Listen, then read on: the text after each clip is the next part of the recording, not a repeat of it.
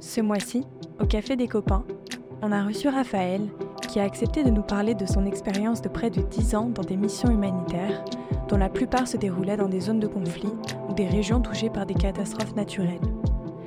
Pour cette première partie, je vous invite à découvrir ses réflexions autour de la diversité des métiers de l'humanitaire, de leur évolution au cours des dix dernières années, des bonnes ou des mauvaises raisons de se lancer dans ces carrières et des responsabilités qui y sont associées. Merci à Raphaël de nous donner accès à la réalité de ce monde que l'on connaît souvent seulement de loin et de nous familiariser avec les différents enjeux qui peuvent être associés à ces métiers. Bonne écoute Salut Raphaël, bienvenue euh, au Café des copains. Est-ce que euh, tu pourrais te présenter pour commencer? Oui, bien sûr. Donc moi, c'est Raphaël, j'ai 34 ans et euh, j'ai fait de l'humanitaire 10 ans. Être basé en permanence sur le terrain, dans des contextes un peu variés. Et voilà, et maintenant je suis installé au, au Canada depuis l'année dernière. Super, bah, pour commencer, est-ce que tu pourrais revenir sur ton parcours? Qu'est-ce qui t'a mené jusqu'à l'humanitaire? Comment t'en es arrivé là aujourd'hui?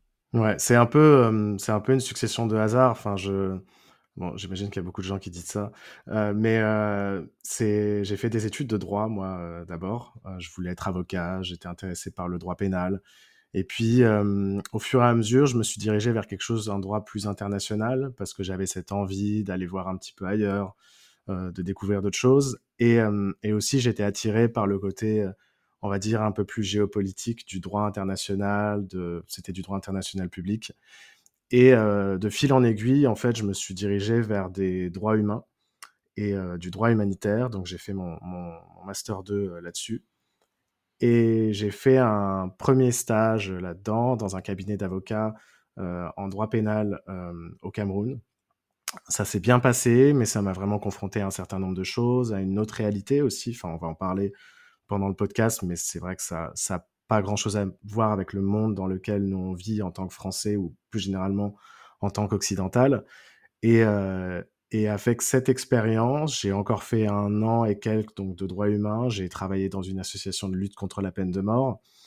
Mais il est venu un moment où peut-être que j'étais un peu mal à l'aise avec cette conception en fait de droits fondamentaux, de normes très occidentalisées euh, qu'on a portées dans certains pays et j'ai voulu donc me diriger vers quelque chose d'un peu plus objectif. Euh, et le plus objectif, c'était quelque chose avec l'impact le plus concret et le plus visible qui soit, quelque chose d'international, donc quelque chose qui me permette de voyager, parce qu'on on parlera des raisons pour lesquelles j'ai fait ça, mais, ça en faisait partie. Et du coup, c'est pour ça en fait que je me suis dirigé vers l'humanitaire et vers un premier stage en fait qui m'a fait rentrer dans ce dans ce monde particulier. C'est c'est pas facile d'y rentrer. C'est hum, un domaine qui est très concurrentiel. Euh, il y a de plus en plus de, masters, de diplômes, d'universités qui se dirigent vers l'humanitaire, mais il y a de moins en moins de place pour des raisons dont, on pourra parler un peu plus tard, mais hum, c'est un peu un entonnoir.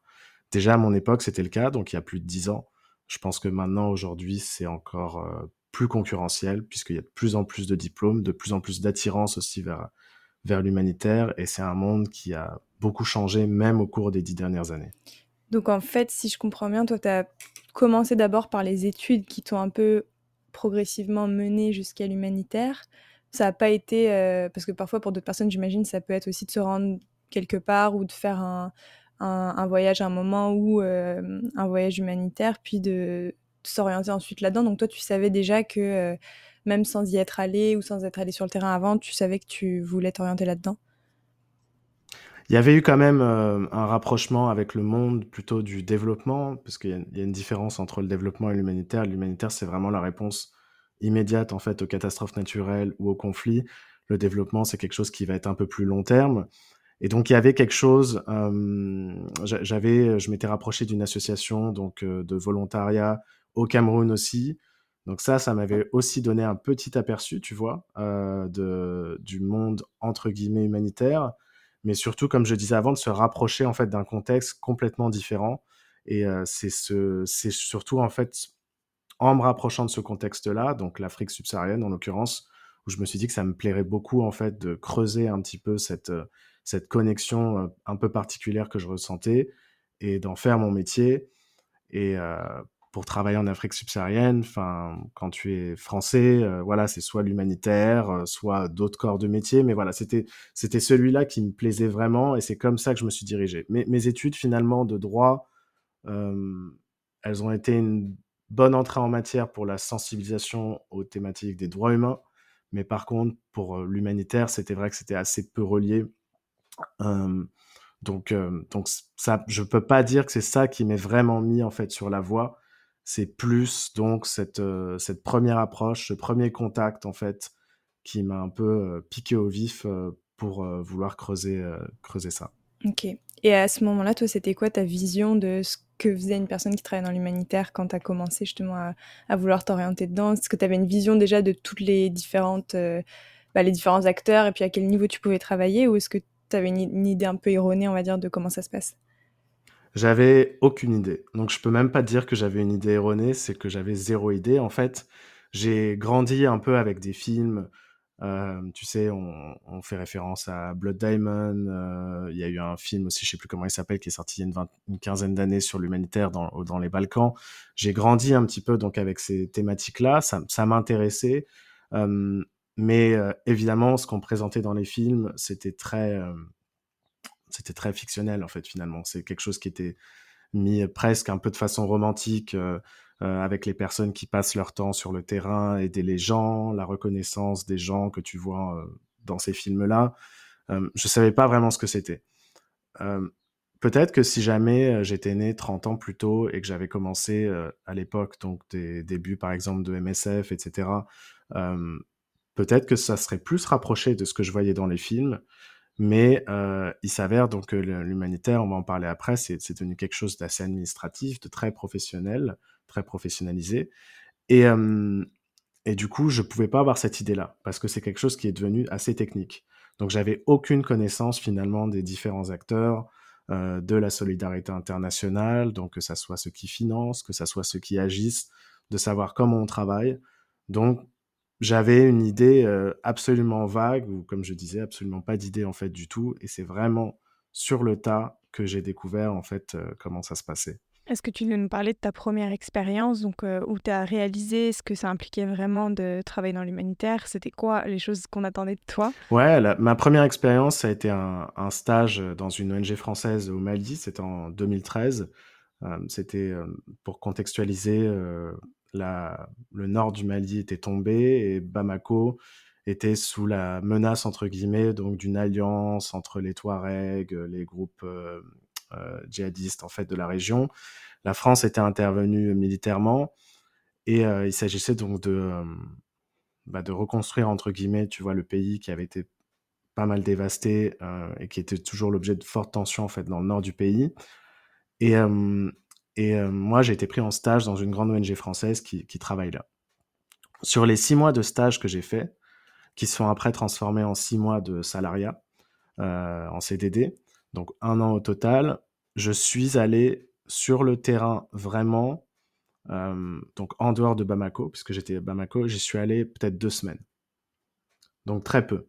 Le reste du temps, j'étais dans les bureaux à Bamako, et mon, mon job, c'était de travailler sur la rédaction donc de propositions de projets qu'on allait soumettre aux financeurs.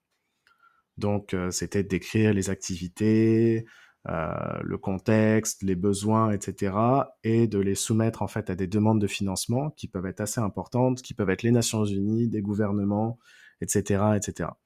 Donc, ça m'a un peu projeté dans ce monde qui s'est avéré très administratif, il le sera un peu moins dans d'autres expériences dont on pourra parler euh, plus tard, mais, mon premier contact, ma première année, c'est euh, Word euh, et Excel à 80 ou 90% en fait donc de, mes journées. surtout que je faisais des rapports, tu vois, sur des projets, sur des activités qui se passaient, mais finalement sans les voir. Je recevais des photos donc des, des travailleurs locaux, mais je pouvais pas voir de moi-même en fait ce qui se faisait. C'est aussi mon premier contact avec un monde humanitaire qui, je pense, a beaucoup changé depuis 10-15 euh, ans, qui est devenu dangereux pour les humanitaires aussi. Donc c'est l'impossibilité en fait d'accéder à certaines zones euh, en fonction de ton statut. Le statut, c'est celui d'expatrié, donc typiquement, quelqu'un qui n'est pas de la même ethnicité ou de la même couleur de peau en fait, que les habitants d'une région va avoir du mal à y accéder, puisqu'il peut se transformer en cible. Et ça, c'est quelque chose qui s'est beaucoup accentué, notamment pendant cette première année au Mali. cette première année au Mali, c'était entre fin 2013 et fin 2014. Et je ne sais pas si tu te souviens, mais c'est l'époque où l'État islamique était en plein essor et où il y avait eu des, décapitations en fait de d'anciens militaires et de travail humanitaire qui se faisaient un peu à la chaîne. C'était une fois toutes les deux, trois semaines euh, à un moment à, cette époque. Donc c'était aussi être confronté à cette réalité-là, à cette réalité que oui, on travaille dans des zones de conflit, euh, mais on ne peut pas forcément y accéder et aussi être confronté au fait qu'on était amené finalement à, remplacer l'État en fait euh, pour des services vraiment de base. Euh, donc tu, tu, toi, tu viens d'un État, en, l'occurrence la France ou d'autres États en Europe ou, dans d'autres parties du monde qui sont fonctionnels, qui ont des services de base, euh, des services de santé, d'éducation, d'accès à l'eau, à l'hygiène, à la nourriture, et tu te retrouves dans des zones en fait où il n'y a plus du tout ça parce que le gouvernement ne peut pas y mettre les pieds. Et donc, revient aux ONG et aux organisations internationales le rôle donc de remplacer finalement euh, ces services euh, étatiques. Et donc, c'est, voilà, moi, c'était donc un, une plongée dans le grand bain, aussi une plongée dans quelque chose qui est très politique. Euh, tu, te, rends compte que toutes les, discussions et certains aussi directions donc de financement d'aide humanitaire sont très politiques. Il y a parfois un agenda un petit peu derrière, notamment puisque je te disais en début de, cet épisode que c'est parfois des États qui vont financer. Donc un État, euh, mettons la France, les États-Unis, etc., ils vont financer en fait de l'aide humanitaire dans une zone. Ça correspond parfois, ça va parfois converger avec des intérêts plus politiques ou même parfois militaires qu'ils peuvent avoir. Toi, tu euh, es stagiaire à ce moment-là, puis tu te retrouves plongé là-dedans à te bah, être à la place de d'envoyer des demandes et possiblement d'être au milieu de décisions qui sont quand même euh, assez énormes quoi directement? Ouais c'est ça. Euh, c'est vraiment de toute façon c'est un métier où tu as des responsabilités qui viennent très rapidement ce qui peut être une bonne chose et une mauvaise chose mais voilà c'est exactement ce que tu dis tu es stagiaire tu alors tu es, vachement en observation enfin à l'époque il y avait le j'accompagnais donc mes, enfin, ma chef, mon chef aussi, etc. C'était pas moi qui prenais des décisions, mais en tout cas, j'étais témoin donc de toutes ces décisions, de toutes ces discussions qui étaient prises et de ce, ce dilemme en fait qui était assez, récurrent, assez récurrent en fait dans cette, euh, dans cette partie du, du globe. Donc c'est ouais, c'est vraiment quelque chose de, particulier, quelque chose qu'il faut accepter. Finalement, il y a tu sais, je pense que dans l'humanitaire, il y a beaucoup de gens qui vont venir avec des idées très fortes, mais peut-être un peu trop théoriques. Mais il faut parfois donc se raccrocher à la réalité, accepter le fait que tu peux pas faire aussi bien en fait que tu le souhaiterais et être pragmatique. Tu n'es pas obligé d'accepter l'argent de tout le monde, ça c'est sûr. tu n'es pas obligé de faire ce que les bailleurs de fonds te demandent de faire mais malgré tout, l'argent reste évidemment donc le nerf de la guerre dans l'humanitaire. ça, c'est une certitude. Tu peux, tu peux rien faire en fait si tu n'as pas les moyens, si tu peux pas payer les équipes sur place ou les expatriés, si tu peux pas payer ce que tu vas donner aux gens finalement pour les aider. Donc cette, cette réalité-là, elle va parfois un peu s'entrechoquer, tu vois, avec des valeurs que toi tu peux avoir, avec des grands idéaux que tu peux avoir. Est-ce que tu auras un exemple de ça peut-être pour illustrer, qu'on comprenne mieux euh, à quoi tu as pu être confronté par exemple? Ouais, bah, tu vois, par exemple, je me souviens au, Mali, euh, quand on discutait notamment avec les Français, qui étaient aussi des bailleurs de fonds, et c'est arrivé dans plein d'autres pays où le bailleur de fonds humanitaire est aussi un intervenant militaire. Et ça, ça pose évidemment beaucoup de questions. Enfin, ça a été le cas notamment en Afghanistan. Enfin, moi, j'ai pas travaillé, mais je sais que les, Américains donc finançaient beaucoup en fait d'aide au développement et d'aide humanitaire. C'est pareil pour l'Irak. À côté de ça, c'est quand même une force d'occupation. À côté de ça, vu que c'est une force d'occupation, ils ont peut-être des intérêts politiques, économiques sur place. Et tu vois, tu peux toujours te demander, ah, pourquoi est-ce qu'ils veulent qu'on les aide particulièrement donc dans cette, dans cette zone-là, dans cette région-là, donc du Mali. Donc ça, m'est déjà arrivé, oui, d'avoir des discussions donc avec avec l'ambassade de France sur place ou avec donc les, les le bailleur de fonds donc français en l'occurrence et de se rendre compte que ah s'ils veulent qu'on intervienne là à tel endroit c'est parce que ils sont intéressés parce que peut-être aussi que ça peut on va dire euh, rehausser la réputation en fait d'un pays euh, dans une région donnée puisque euh, il faut savoir que l'humanitaire il y a une très forte importance qui est donnée à la visibilité de ceux qui financent donc tu vas avoir des petits drapeaux français ou des petits drapeaux américains ou des choses comme ça devant les projets qui sont mis en œuvre. Donc forcément, les gens avant, ils voyaient que des soldats donc avec le drapeau français, mais là ils voient aussi que ah il y a un drapeau français devant cette école qui a été construite, ah il y a un drapeau français devant ce puits qui a été euh, foré. Et donc c'est évidemment un intérêt euh, éminemment euh, politique. ça dépend des bailleurs de fonds. T'en as qui ont moins d'intérêt politique que d'autres. Mais dès que tu vas chercher donc de l'argent auprès d'un État et auprès de certaines organisations internationales, c'est le cas. Donc voilà. Donc typiquement, ce qui s'est passé au, Mali, c'est que voilà, on nous a dit il faut, non, on voulait intervenir dans telle zone en fait au Mali parce qu'on savait que les besoins étaient très forts, mais on nous a dit ah bah non, il faut intervenir à tel endroit.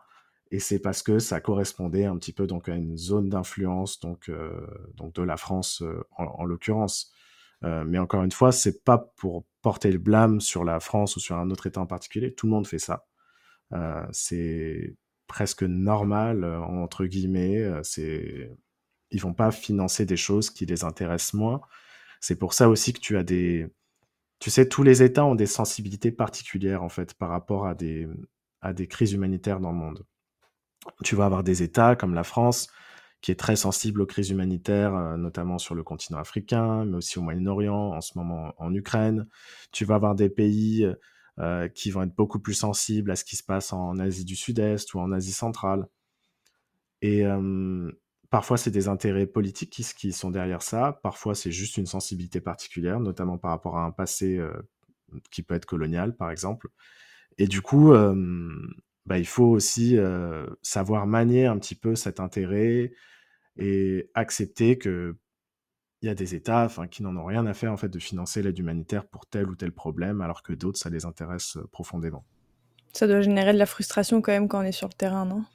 Ouais, ça gêne de la frustration parce que toi, tu, tu sais que les besoins sont là, tu sais que, que cet État, en l'occurrence, ou ce financeur, ce bailleur de fonds pourrait vraiment, tu vois, aider mais, mais tu sais que de toute façon, tu vas pas arriver à les convaincre. Enfin, ton interlocuteur direct, tu peux le convaincre.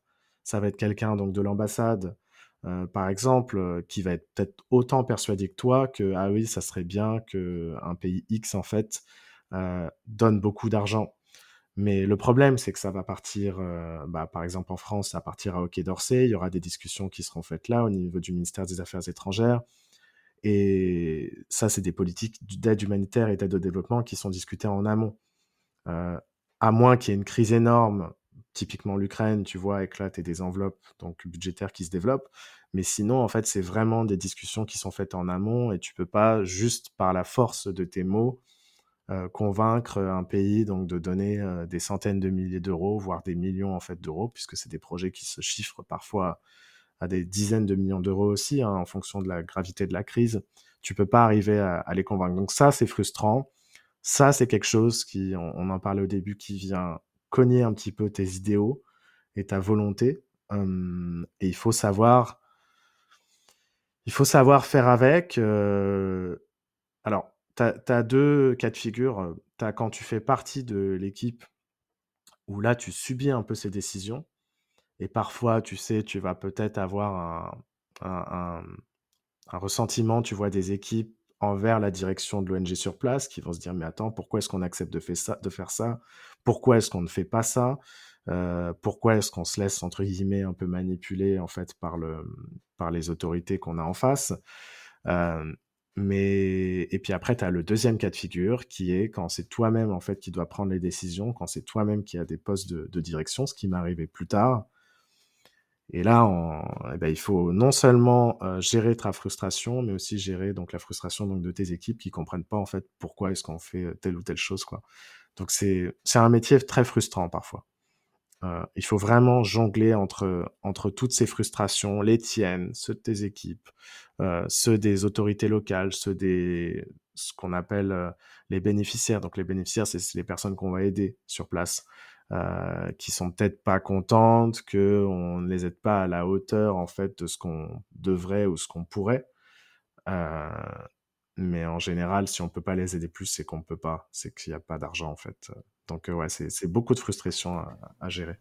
Avant qu'on continue plus, j'ai une question que je t'avais pas posée, mais euh, pourquoi toi, tu as choisi euh, de travailler dans les zones de conflit? Est-ce qu'il y Mmh. avait une raison particulière ou pas? Qu'est-ce qui a pu te pousser? Parce que c'est sûr qu'on sait que c'est à la fois aussi vraiment dangereux pour toi probablement, puis qu'est-ce qui pousse, euh, qu'est-ce qui peut te pousser aussi à faire le pas puis à aller là-bas?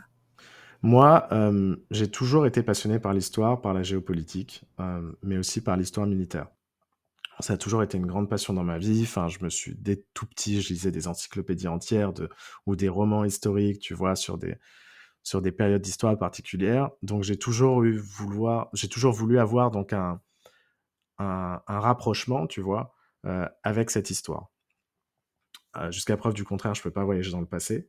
Donc du coup, il fallait donc que je sois euh, le plus près possible en fait de l'histoire et de la géopolitique contemporaine.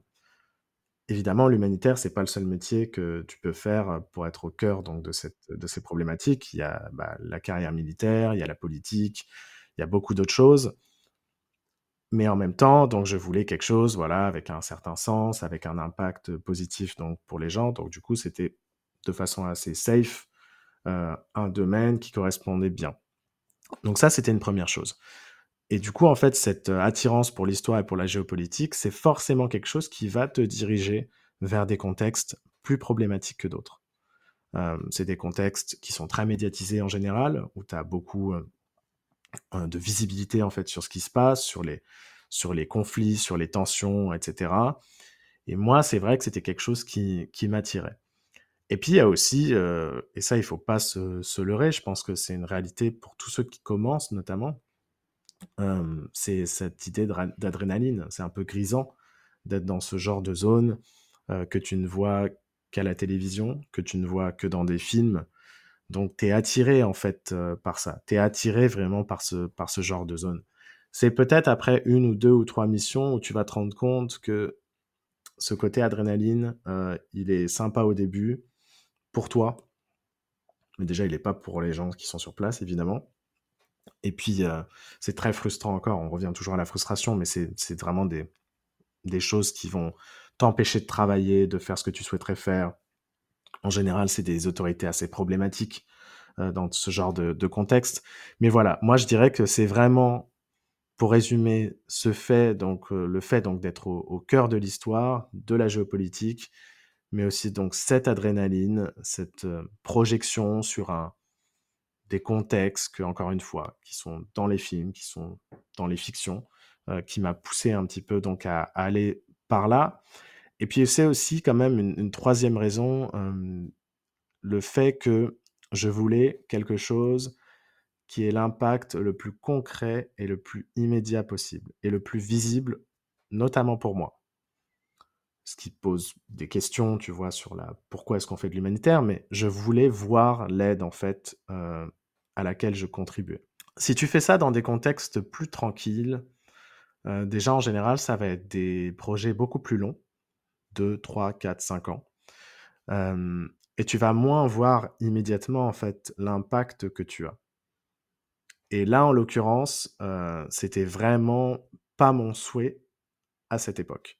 Donc c'est pour ça que je me suis un peu euh, jeté là-dedans euh, aussi. Quoi. Est-ce que tu penses que c'est le cas pour la plupart des personnes finalement qui se lancent dans l'humanitaire? En fait, et bah, peut-être étonnamment, moi je pensais que la plupart des gens allaient d'abord euh, sur des choses peut-être moins risquées, mais peut-être que en fait c'est l'inverse et puis que les gens, leur idée de l'humanitaire, c'est aussi d'être sur les zones de conflit.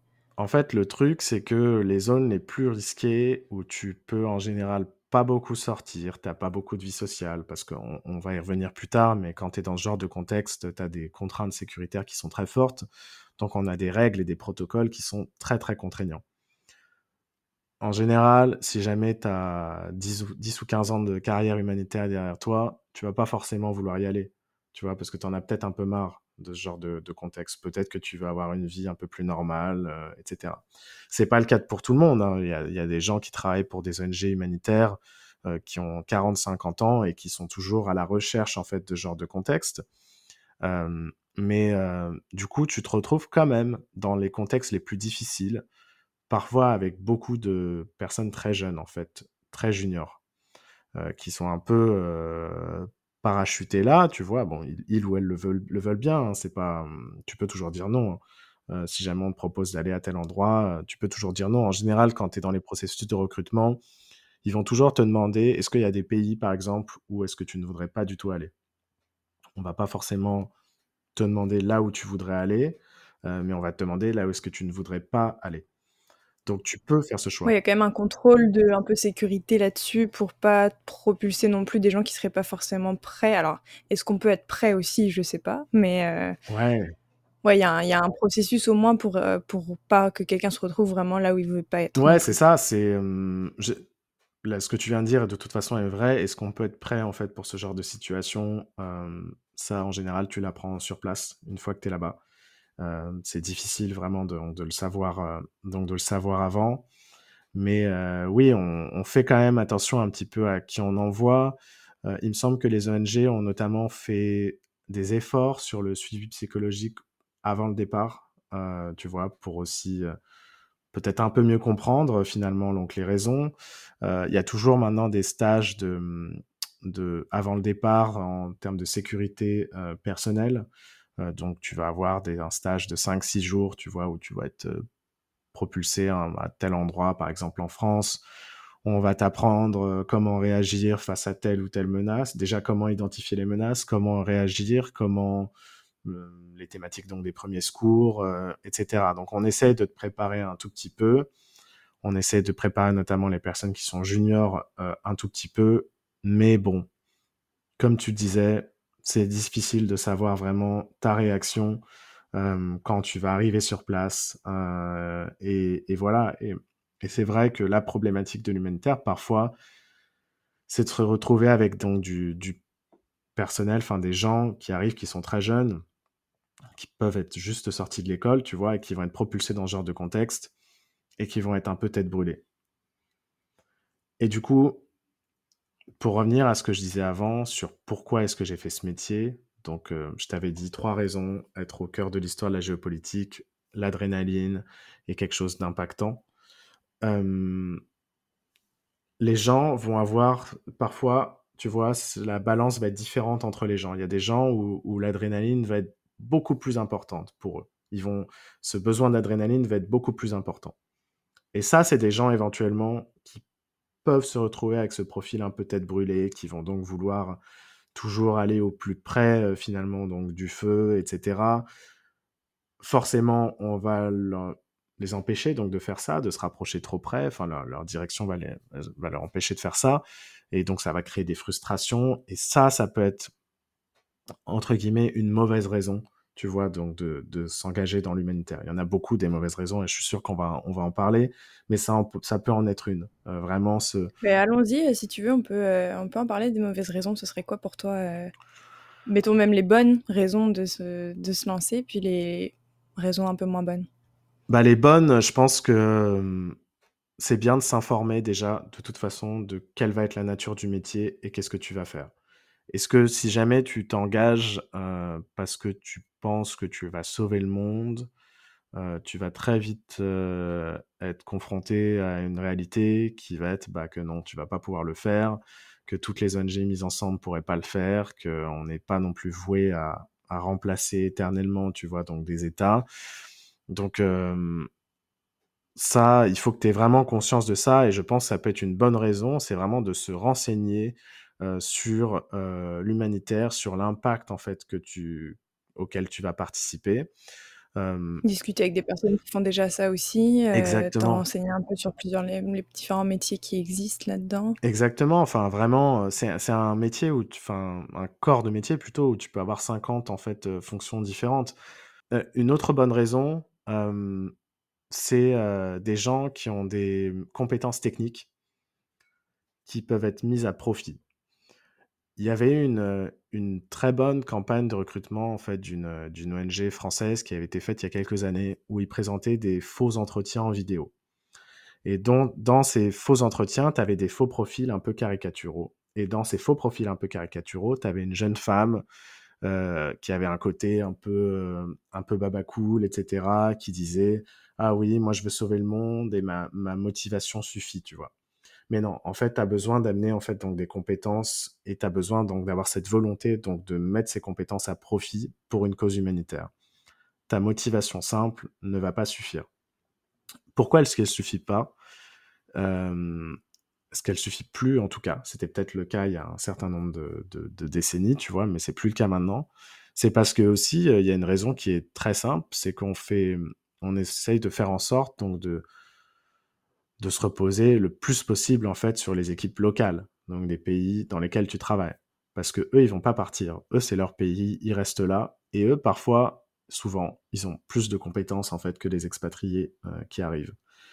Donc c'est pour ça qu'il faut vraiment avoir des compétences assez fortes. Ça peut être technique. Tu vas avoir des agronomes qui vont partir euh, euh, dans l'humanitaire parce que bon, ils vont pouvoir faire des projets de sécurité alimentaire. Tu as évidemment tous les corps donc de la santé. Ça, c'est important. Tu vois ces gens-là qui vont et puis des, des, compétences de management, de coordination, de sécurité, etc. Donc c'est vouloir mettre finalement ces compétences à profit en fait euh, pour pour aider l'autre. Après, au niveau des autres bonnes raisons, je pense qu'on peut tous en trouver plus ou moins un certain nombre. Enfin, moi, je vais te dire que les miennes sont bonnes, mais peut-être que quelqu'un à côté dira qu'elles sont pas si terribles que ça. je pense que ça peut vraiment varier, tu vois, d'un individu à un autre. Par contre, pour les mauvaises, j'ai déjà un peu parlé donc de ce côté à vouloir être projeté dans l'adrénaline, un côté grisant, de se rapprocher donc des combats, etc. Ça, c'est une mauvaise raison. Je l'ai dit pourquoi? Parce que tu te mets en danger. Tu peux aussi éventuellement te mettre en danger donc tes collègues et surtout, tu vas mettre en danger le projet. Et par projet, ça veut dire les gens que tu aides. Parce que si jamais euh, tu veux te rapprocher des combats le plus possible, ignorer un petit peu les règles de sécurité qu'on a, ce qui va se passer, c'est que tu vas euh, peut-être avoir un incident, ce qu'on appelle des incidents. Donc, euh, je sais pas, ça peut être un braquage, ça peut être une blessure, ça peut être un kidnapping, ça peut être une... la mort aussi en faisant ça, tu vas forcément euh, handicaper ton projet. Puisque pendant un certain temps, évidemment, plus aucune ONG va aller dans telle ou telle zone. Tu vois, donc dans la zone de l'incident. Les ONG vont plus y aller. Elles vont dire, bah non, c'est trop dangereux, on va, on va plus envoyer euh, personne. Donc ça, et puis je trouve aussi que c'est quand même une, euh, une curiosité un peu morbide, très mal placée aussi finalement, donc de vouloir à tout prix se rapprocher le plus possible de là où ça chauffe. parce que toi, à la rigueur, en tant qu'expatrié, t'y vas. Peut-être que si tu vas une semaine, deux semaines, même plusieurs mois, tu vas t'en sortir, il va rien t'arriver. Mais je trouve ça assez mal placé par rapport aux équipes locales qui, elles, vivent dans ce contexte-là en permanence. Et pour elles, c'est une réalité dont elles peuvent absolument pas s'échapper. donc, toi, tu arrives, tu es un peu grisé, tu dis Ah oui, c'est super, on va se rapprocher. Eux, ils sont en mode Bon, bah, nous, en fait, on vit ça tous les jours, donc euh, non, enfin, on voit pas trop en fait euh, d'intérêt, tu vois, de se rapprocher là. Où justement, on a réussi à partir de cette zone-là du pays pour aller à la capitale, donc on n'a pas forcément envie donc de subir ça. Donc ça, c'est la première raison. La deuxième raison, je pense, c'est euh, les gens qui vont fuir leurs propres problèmes qu'ils ont chez eux, par exemple, et ils vont se dire que en aidant les problèmes des autres, ils vont réussir à se débarrasser de leurs problèmes. Les gens qui font ça, alors, je dis pas qu'il faut absolument au top de sa forme, en fait, pour partir dans l'humanitaire euh, émotionnellement. Tu as, le droit d'être dans des périodes de moins bien, etc. Mais si tu as vraiment un vrai problème, euh, que ça soit psychologique ou, dans ton entourage familial, euh, etc., quand tu vas arriver dans l'humanitaire, il y a deux solutions, il y a deux options. soit tu vas être complètement dépassé par tout ce qui se passe parce que tu vas avoir plein de problèmes qui vont arriver, tu vas voir ta frustration euh, qui, va, euh, qui va grandir de plus en plus, euh, et tu vas te sentir en fait complètement dépassé. et tu vas te rendre compte que tu peux pas aider les gens autant que tu le souhaiterais. Et peut-être que ça, ça va te renvoyer à ton propre échec, en fait, face à ton propre problème, quand tu vas te rendre compte, ah mais non, mais attends, j'arrive même pas, en fait, à aider tous ceux que je voudrais aider. Et les nuits peuvent être assez longues, tu vois, où tu vas peut-être cogiter par rapport à ça, ça va peut-être, comme je disais, te rappeler tes propres problèmes à la maison. Et c'est une, pour moi, c'est des, des profils qui sont, c'est très compliqué euh, ce genre de profil parce que ils vont un peu exploser en, plein vol, tu vois. C'est des, c'est des profils à, à burn-out euh, éventuellement, ou alors la deuxième option, c'est que au lieu de te laisser dépasser, non, tu vas te donner à fond, tu vas faire tout ce que tu tout ce que tu peux pour aider les gens, tu vas peut-être accepter la frustration, mais tu vas tellement te donner à fond que ça va t'épuiser euh, moralement. Et par exemple, quand ta mission va se terminer, parce que tu seras allé au bout cette fois, et ben là, grand vide. Parce que euh, tu as passé six mois, un an, deux ans à donner du sens donc à ta vie, peut-être à mettre de côté un petit peu tes problèmes que tu avais avant. Et là, bam, c'est fini. Tu n'es plus dans cette situation-là, tu n'aides plus des gens.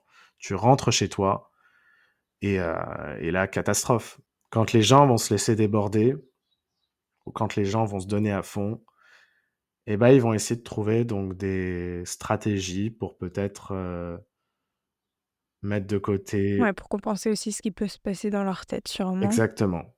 Et évidemment, l'alcool, en fait, c'est un des premiers euh, gros problèmes en fait que tu vois dans, dans l'humanitaire et dans les travailleurs humanitaires. Tu travailles, tu travailles toute la journée, parfois tard la nuit, parfois tôt le, très tôt le matin. Et puis, d'abord, c'est des soirées qui peuvent être très arrosées, tu vois, le, week-end. On se retrouve tous entre collègues, tout le monde picole à des quantités d'alcool qui sont très fortes. Et des excès aussi qui sont dans ces soirées, des comportements aussi qui sont évidemment euh, dans ces soirées que tu peux voir, euh, parce que il faut. Bon, là, c'est une digression, mais on pourra en parler après. Mais tous les humanitaires ne sont pas des saints ou des saintes, évidemment. Donc, tu vas aussi voir des gens déraper pendant ce genre de soirée très alcoolisée. Donc, ça, c'est une première étape. C'est les gens qui n'arrivent pas à se contrôler, qui picolent, en fait, euh, pendant les, pendant les soirées le week-end. Et puis après, tu as la deuxième étape, c'est ceux qui vont vraiment mais plonger, tu vois, euh, dedans et qui vont se mettre notamment à boire seul, euh, qui vont se mettre à boire seul le soir, le matin, la nuit, etc. Et euh, ça, ça va leur permettre donc de mettre un petit peu de côté leurs problèmes aussi. mais du coup, c'est la création d'une addiction et pareil, toujours la même problématique. Soit ils vont exploser en plein vol au milieu de la mission parce qu'ils vont plus pouvoir être capables de faire leur travail euh, soit euh, ils vont aller jusqu'au bout et puis après bon bah ça va devenir donc des alcooliques en fait euh, à la suite donc de leur mission. Et ce, nouveau problème là ils vont l'amener sur d'autres missions ou ils vont l'amener dans leur vie chez eux.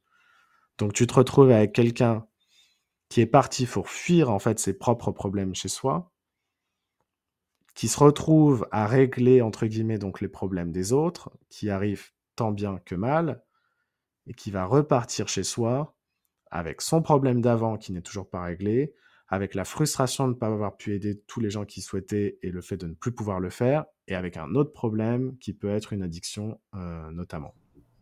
Donc ça... Donc ça, c'est des choses qui peuvent être observées quand même euh, fréquemment, ouais. ce, que, donc, ce que tu dis. Ouais, enfin, et vraiment, et là par contre, c'est tous les, c'est tous les âges. Enfin, moi, j'ai vu des, des, gens très très jeunes euh, qui très très vite en fait aller se mettre en fait des caisses pas possibles, tu vois, euh, avec de l'alcool.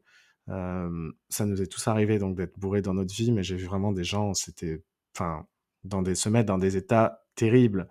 Et il y a certains contextes, tu vois, quelqu'un qui se met dans un état terrible, notamment au Moyen-Orient ou dans certaines zones du monde, où notamment la perception donc de l'alcool est peut-être un peu moins positive que, que dans nos pays à nous.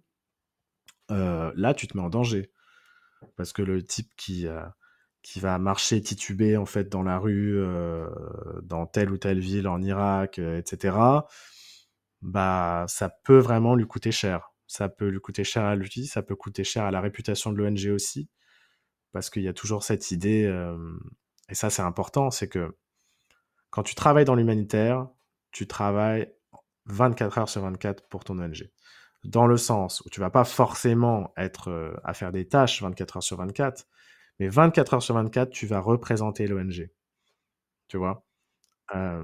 Si quelqu'un euh, se met une, mine pas possible dans un bar, dans un maquis le soir, euh, en Afrique de l'Ouest ou je sais pas où, on va savoir qui travaille pour cette ONG. Et peut-être que dans ce bar, tu auras des bailleurs de fonds, tu auras des autorités locales, tu auras des gens aussi, donc juste de la population sur place, qui vont le regarder avec un drôle d'air, en se disant, mais attends, donc c'est cette personne-là qui, la semaine, va nous aider, soi-disant. Donc 24 heures sur 24, tu représentes ton ONG. Et c'est pas compliqué de savoir pour qui travaille quelqu'un, puisqu'en général, on a tous des véhicules, euh, des pick-up, des grands pick-up blancs, tu vois, avec le gros logo en fait de l'ONG dessus. Donc quand le type ou la femme remonte dans le, pick-up, on sait tout de suite pour qui euh, il travaille. Donc ça, c'est aussi une chose qu'il faut, qu'il faut réaliser, c'est que quand tu pars dans l'humanitaire, quand tu pars en mission, tu te donnes à fond, mais dans tous les sens du terme en fait, et tu représentes en permanence en fait cette ONG. Ce qu'on avait dit aussi, c'était que quand on avait discuté un peu, que ça pouvait aussi un peut-être des pièges là de, de l'humanitaire aussi pouvait être que tu te retrouves donc hors de, chez toi, loin de chez toi, etc. Tu connais pas forcément de personnes. Le réflexe de la plupart des gens, ça va être de travailler plus aussi. Euh, sans avoir vraiment de limite. Donc ça peut mener aussi à des surcharges de, travail ou de, des états aussi psychologiques ben, qui sont euh, difficiles parce que à cause de ça aussi. Ouais, c'est ça. Et ça, c'est peut-être un autre vice qu'on peut avoir, dont on peut parler, c'est que notamment au début, euh, en début de carrière, il y a une volonté donc de prouver que tu peux encaisser en fait plus que ton collègue en termes de charge de travail notamment. Donc, tu vas avoir des climats assez malsains qui vont se mettre en place. Euh, par exemple, euh, en général, en début de carrière, on vit tous dans des guest houses, tu vois, on partage donc la maison avec d'autres collègues donc de la même ONG. Et systématiquement, au départ, tu vois les gens qui travaillent dans le salon le soir, après la journée qu'ils ont passée donc au, bureau. Quand tu vois ça, toi, tu arrives, tu dis, ah bah, attends, tout le monde est en train de travailler, je vais pas pouvoir m'asseoir sur le canapé et puis regarder un film il va falloir que je travaille aussi pour avoir, pour donner en tout cas l'impression donc que euh, je suis au, au même niveau d'exigence en fait que tous mes collègues. Donc ça c'est une première chose. Comme tu dis, parfois c'est pas parce que tu as une pression collective, mais c'est juste parce que tu es dans un environnement où il n'y a rien à faire. Moi j'ai fait des, missions où j'étais vraiment euh, pendant six mois euh, dans des coins où absolument rien à faire, t'as pas forcément donc de l'électricité aussi le soir, donc tu peux même pas regarder ton petit film, euh, etc. Et là, tu vas être très tenté finalement donc de, donc de travailler jusqu'à très très tard le soir et jusqu'à très tôt le matin. Après, il y a une réalité, c'est que hum, déjà, on a des niveaux de tolérance face à la charge de travail qui varient en fonction des individus. Moi, j'ai des amis qui peuvent travailler 18 heures en fait par jour pendant six semaines et ça va aller, ils vont l'accepter, etc. Moi, j'ai toujours fait attention à quand même mettre une bonne frontière entre mon travail et la vie en fait perso et notamment la vie quand je rentre chez moi le soir donc du bureau autant que possible, j'essayais de ne pas rouvrir mon ordinateur. Alors ça arrive finalement très souvent parce que tu n'as pas le choix, parce que tu as des deadlines en fait qui arrivent le lendemain, mais je vais pas me mettre à travailler euh, entre guillemets juste pour le plaisir de travailler.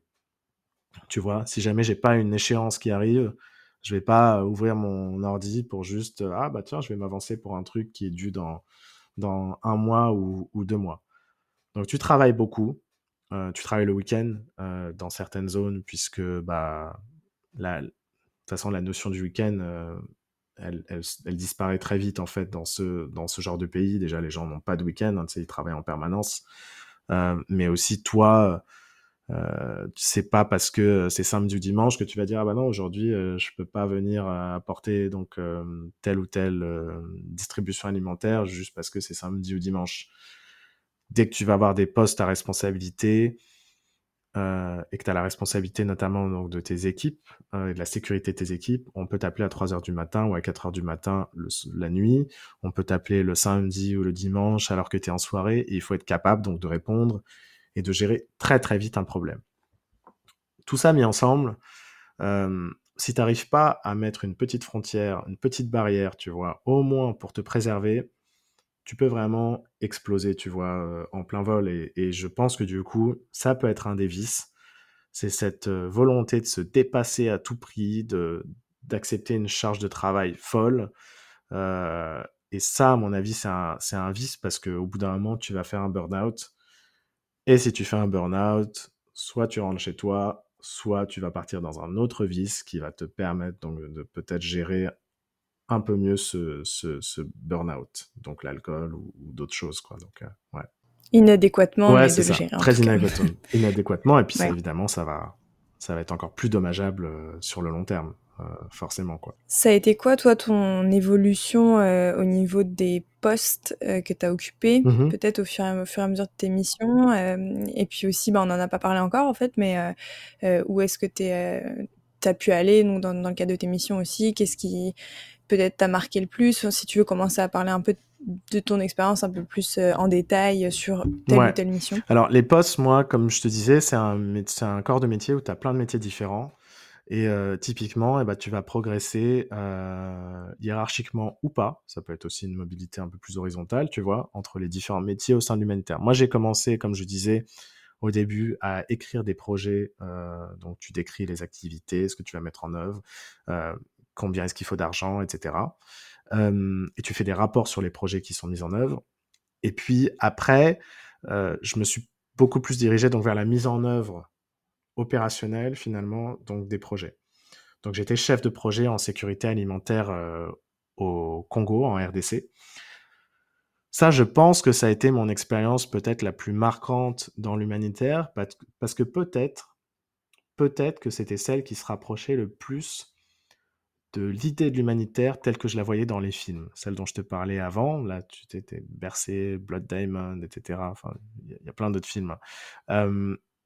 Mais le, la RDC, j'étais tellement proche et au contact donc des gens, euh, au contact du terrain, comme on a tendance à l'appeler, que vraiment là j'étais vraiment projeté là-dedans. Donc j'étais euh, chargé donc de projets de sécurité alimentaire. Et ce qu'on faisait, c'est qu'on organisait en fait ce qu'on appelle des, foires alimentaires donc dans l'est de la RDC. Une foire alimentaire, c'est tu vas mettre en place un marché artificiel. Tu vas faire amener des commerçants locaux avec des fruits, des légumes, etc. Tu vas donner aux gens que tu veux aider, donc ça peut être 10, 15 000, 20 000 personnes, des coupons qui ont une valeur monétaire.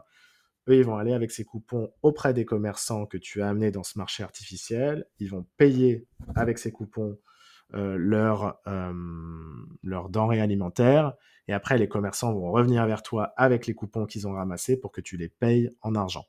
Voilà plus ou moins donc le, cycle donc de la, de la foire alimentaire. Ce qui est assez intéressant parce que c'est pas juste une distribution comme ça, euh, tu où tu balances des, des, sacs euh, de nourriture. Non, là, tu peux redynamiser aussi une économie locale. Et donc, je faisais ça. Moi, j'avais aucune expérience dans la sécurité alimentaire. Mais on va dire que parmi les projets donc humanitaires, c'est peut-être les projets qui sont un tout petit peu moins techniques que ceux où il faut des compétences d'ingénieur, par exemple de construction, de forage, euh, etc.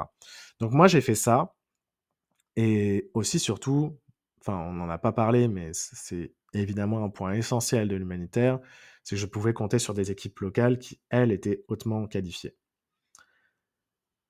Et c'est vrai que, bon, bah, tu te retrouves face à des gens qui parfois ont 10, 15 ans de plus que toi, euh, et il va falloir trouver ta, valeur ajoutée. Euh, parce que tu es jeune, tu as 24, 25 ans, tu te retrouves avec quelqu'un qui a 40 ans, qui est de là-bas, qui connaît le contexte, qui connaît son métier, qui a la technique. Il va falloir en fait chercher cette euh, valeur ajoutée. Et c'est là où tu vas peut-être déceler finalement des compétences chez toi. Ça peut être du management, ça peut être de la gestion purement RH, ça peut être de la sécurité, ce genre de choses, qui sont peut-être un peu plus transversales. Ça a été quoi pour toi? Moi, j'aimais bien la gestion d'équipe. J'aimais vraiment bien la gestion d'équipe. Euh, c'était vraiment quelque chose que j'aimais beaucoup. C'était ce fait donc de, de parler donc avec les avec les équipes, euh, d'être à l'écoute, euh, d'essayer vraiment de tirer donc le meilleur en fait donc de, de tes équipes, d'instaurer un climat de confiance aussi, tu vois, avec tes avec tes équipes sur place. Moi, j'aimais beaucoup ça plus tard, après, ce qui est venu, ça a vraiment été donc tout ce qui est les questions d'accès. L'accès dans l'humanitaire, c'est quand tu vas négocier avec des autorités, avec des communautés, l'accès à un village ou à une zone donnée c'est des longues discussions parfois parce qu'il y a des intérêts politiques, militaires en fait qui sont sur place et toi tu es chargé finalement de négocier cet aspect, cet accès pardon pour s'assurer finalement que tes équipes pourront aller en toute sécurité dans tel endroit et qu'elles vont pas se faire taper dessus, elles vont pas se faire tirer dessus et que tu vas pouvoir aider en fait les gens que tu souhaiterais aider. Donc voilà, moi c'est un peu les compétences finalement ou les l'attrait euh, pour certains pans du métier humanitaire que j'ai vraiment développé euh, une fois que une fois que j'étais sur place. Euh, donc, pour revenir donc à cette expérience au Congo, donc chargé de projet, distribution alimentaire, on partait camper pendant une, deux semaines, parfois plus, tu vois, dans des villages euh, où il fallait. Euh, enfin, tu sais, moi j'ai le, Congo, l'est du Congo notamment, j'étais au sud-est du Congo dans un endroit qui avait le nom très paisible de Triangle de la Mort. Euh, donc c'était trois villages qui, qui représentaient ce triangle-là. Pourquoi? Parce qu'il y avait énormément de conflits, de petites guerres entre des, entre, euh, par exemple, il y avait beaucoup de pygmées et puis ils se battaient avec euh, d'autres ethnies en fait sur place.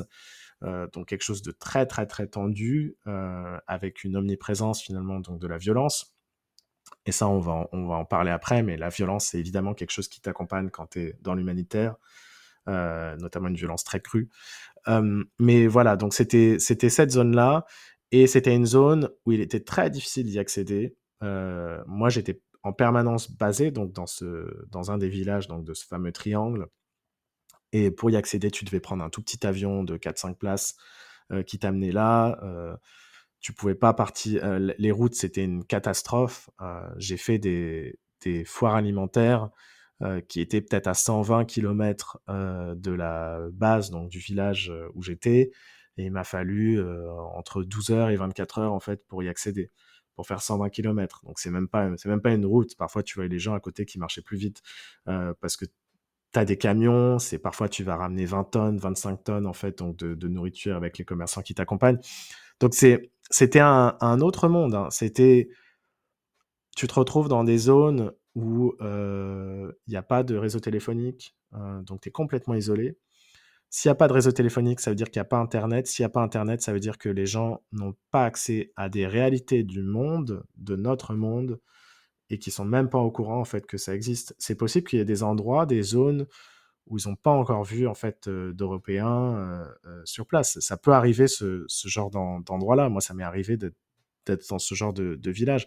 Donc, tu es j'étais vraiment livré à moi-même en fait euh, dans ces zones-là et, et aussi une compétence que j'ai développée, c'est le fait que dans l'humanitaire, tous les jours, tu es confronté à un problème différent que tu n'avais pas prévu. Au bout d'un moment, tu commences à retrouver des, des trames de problèmes et tu peux t'y retrouver un petit peu, tu commences à être familier, mais pendant longtemps, il y a plein de problèmes qui surgissent, tu n'as pas prévu ça.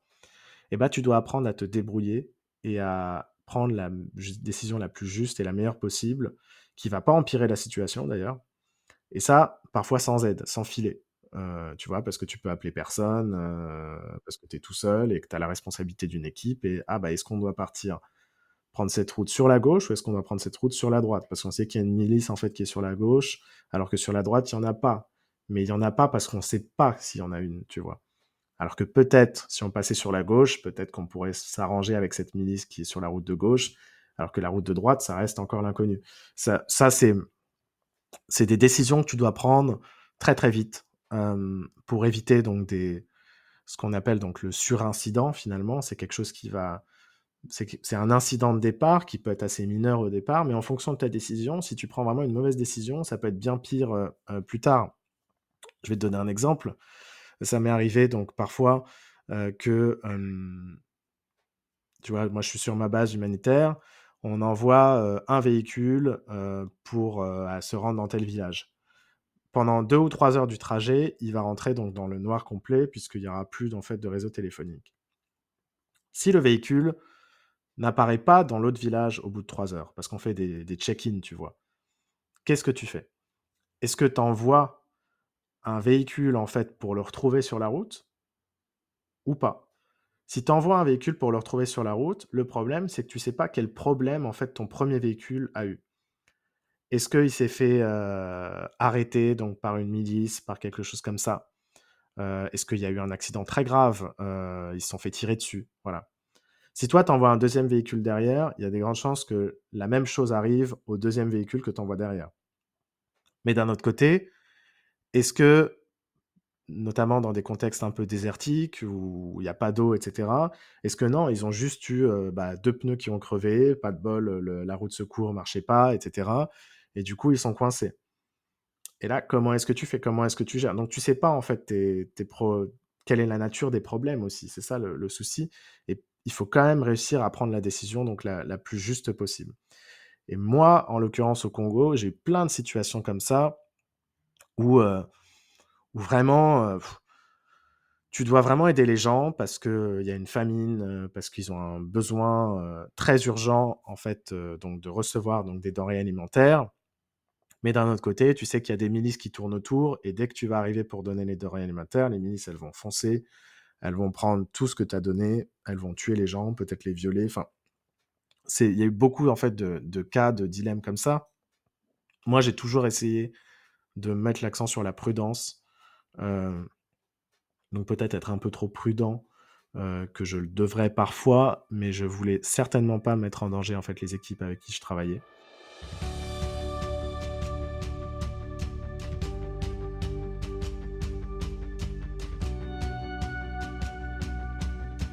Merci de votre écoute pour cette première partie.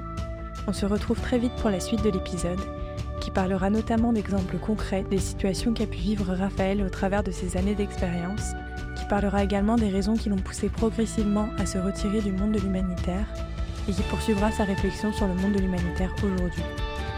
Si cet épisode vous a plu, n'hésitez pas à le partager à votre entourage, à laisser une note sur votre plateforme d'écoute et à vous abonner sur les réseaux sociaux pour ne pas manquer les prochains épisodes. A très bientôt au Café des copains.